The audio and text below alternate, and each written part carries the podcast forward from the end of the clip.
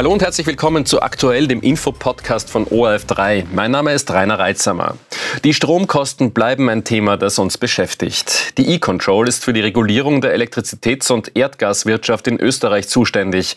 Viele wenden sich jetzt hilfesuchend an diese Behörde. Welche Fragen stellen die Menschen und was muss man jetzt wissen, damit die Stromkosten niedrig bleiben? Das bespreche ich mit Wolfgang Urbancic, dem Vorstand der E-Control. Das Thema Energie hat 2023 mehr Menschen als je zuvor bewegt. Etwa 43.000 Anfragen musste die E-Control im vergangenen Jahr bearbeiten. Worum geht es denn bei diesen Fragen? Was, äh, was sorgt für die größte Verwirrung bei den Menschen? Die allermeisten Fragen im Jahr 2023 betrafen die Preise und die Preisänderungen. Es ist so, dass äh, für viele Kundinnen und Kunden es nicht immer ganz klar ist, wie sich äh, die Stromrechnung zusammensetzt, was man bezahlt und vor allem unter welchen Voraussetzungen es zu Preisänderungen kommt. Das hat uns beschäftigt und wie Sie bereits erwähnt haben, sehr viele Kundinnen und Kunden haben sich allein aus diesem Thema an uns gewandt.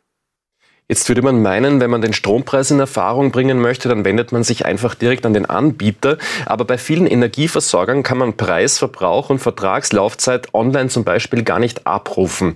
Woran liegt das? Ist das Kalkül oder einfach ein Versäumnis? Es ist so, dass äh, manche Unternehmen das schon sehr gut umgesetzt haben. Es gibt Kundenportale, die wir gesehen haben, die wirklich sehr transparent sind und auf einen Klick sozusagen sieht man den Preis, man sieht auch seinen aktuellen Verbrauch. Bei Strom ist es im Übrigen mittlerweile ja immer öfter möglich, weil ja mehr als 80 Prozent der Haushalte über einen fernauslesbaren Zähler, also einen Smart Meter verfügen. Manche Unternehmen dürften aber doch bei der Umsetzung dieser Vorgaben äh, Probleme haben, administrative Probleme haben.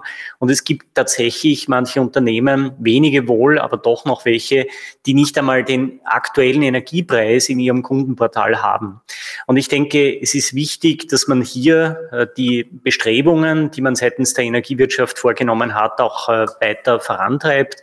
Äh, was aber noch fehlt, ist einfach der nächste Schritt zu einer noch besseren Kommunikation mit den Kundinnen und Kunden.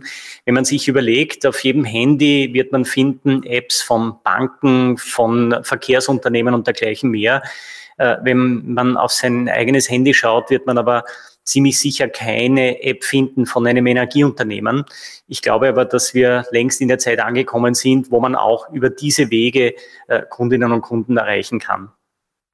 Die Kommunikation ist das eine, die hohen Preise sind das andere. Wonach richten denn die Energieversorger ihre, ihre Preise? Sind die da in der Gestaltung völlig frei?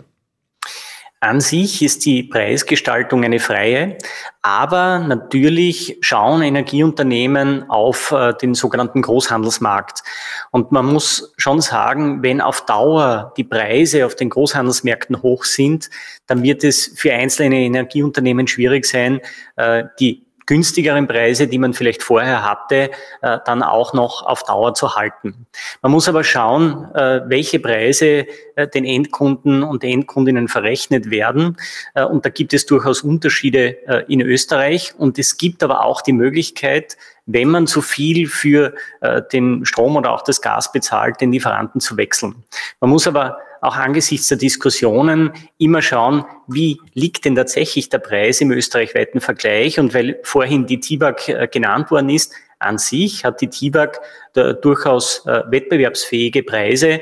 Äh, es gibt Unternehmen, die bei weitem höhere Preise haben, aber als Kunde, als Kundin hat man es ja in der Hand, wenn man sagt, okay, das Unternehmen hat für einen einen zu hohen Preis, dass man woanders hinwechseln kann.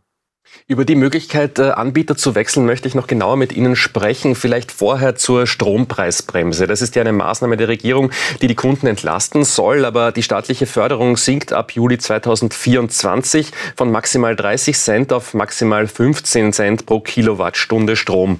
Für wie viele Haushalte wird die Stromrechnung dadurch wieder höher werden? Für die wenigsten Haushalte wird die Rechnung dadurch höher werden, weil äh, die allermeisten Haushalte und Kundinnen und Kunden zahlen jetzt schon 25 Cent äh, oder weniger. Ähm, es ist nämlich so, dass man äh, mit dieser Stromkostenbremse ähm, eine staatliche Maßnahme getroffen hat, die bedeutet, dass man für den Strom nicht mehr als 10 Cent pro Kilowattstunde bezahlt, und zwar für die äh, sozusagen für einen durchschnittlichen Haushaltsverbrauch. Allerdings war das äh, oder wird es gedeckelt sein äh, bis zu einem Betrag, ähm, der 25 Cent ausmachen wird. Also so wie Sie sagen, es werden 15 Cent dazu bezahlt. Das äh, Problem äh, besteht aber dann nicht, wenn man ohne dies weniger als 25 Cent bezahlt und das machen die einzelnen Haushalte oder die allermeisten Haushalte. Allerdings äh, sollte man schon einen Blick ähm, in seinen Stromvertrag werfen und schauen, ob man eh nicht mehr als 25 Cent bezahlt. Es gibt nämlich einzelne Ausnahmen, einzelne Verträge, wo das der Fall sein kann. Man hat aber noch äh, etwas Zeit, bis das abgesenkt wird. Und man hat selbst in der Hand, dass man natürlich auch danach nicht mehr als diese äh, sozusagen Stromkostenbremse Unterstützung bezahlt. Vielleicht ein Detail aber noch. Ähm, ich habe gesagt, die Unterstützung erfolgt für einen äh, Strombezug eines durchschnittlichen Haushalts. Das sind so 2900 Kilowattstunden. Das heißt, das, was man mehr verbraucht, ähm, da gibt es keine Stromkostenbremse, gab es auch in der Vergangenheit nicht. Äh, das heißt, in Summe ist es natürlich immer angebracht, äh, möglichst sparsam mit Strom und natürlich auch mit anderen Formen von Energie umzugehen. Jetzt haben Sie vorhin schon angedeutet, dass es sich lohnen kann, unterschiedliche Anbieter zu vergleichen und möglicherweise einen billigeren zu wählen. Aber wahrscheinlich fragen sich jetzt manche Menschen, wie oft muss man das jetzt tun? Muss man da jetzt ständig auf der Hut sein, dass sich nicht die Preise doch wieder erhöhen und dann muss man wieder wechseln?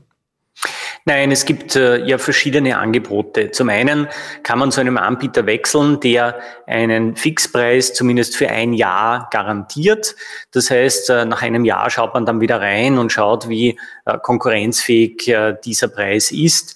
Und äh, wenn man jetzt zu einem Anbieter wechselt mit einem günstigen Preis und der einem eine Garantie gibt äh, für ein Jahr, dann fährt man da sicherlich äh, nicht schlecht damit. Eine andere Möglichkeit besteht darin, dass man einen äh, sogenannten Floater vereinbart. Was bedeutet das? Hier richtet sich der Preis, den man selbst bezahlt, nach dem Großhandelspreis und dann kommt es noch zu einem gewissen Aufschlag. Und dieser Preis kann sich aber monatlich oder auch vierteljährlich ändern. Und äh, da ist es schon angebracht, dass man natürlich äh, regelmäßig reinschaut, ob man eh noch einen guten Preis bezahlt.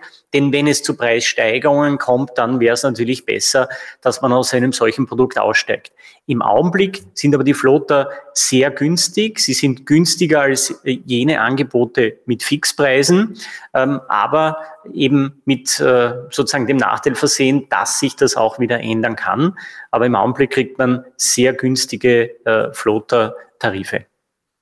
Herr Oberschitz, ich denke, wir haben jetzt einige der wichtigsten Fragen geklärt zu diesem Thema. Vielleicht zum Schluss noch, äh, wohin kann man sich wenden, wenn man Fragen zur Stromabrechnung hat? Also zunächst an das eigene Energieunternehmen. Äh, wie erwähnt, die Kundenportale wären besser, aber natürlich äh, zuweilen sind die Rechnungen wirklich kompliziert. Äh, wenn man nicht mehr weiter weiß, kann man sich an die Beratungsstelle der E-Control wenden. Auf unserer Website sind die Telefonnummern, aber auch die Eingabemasken drauf und da kann man sich an uns, an die E-Control, die Regulierungsbehörde wenden. Vielen Dank für die Ausführungen und Ihre Zeit, Wolfgang Urbanschitsch. Sehr gerne.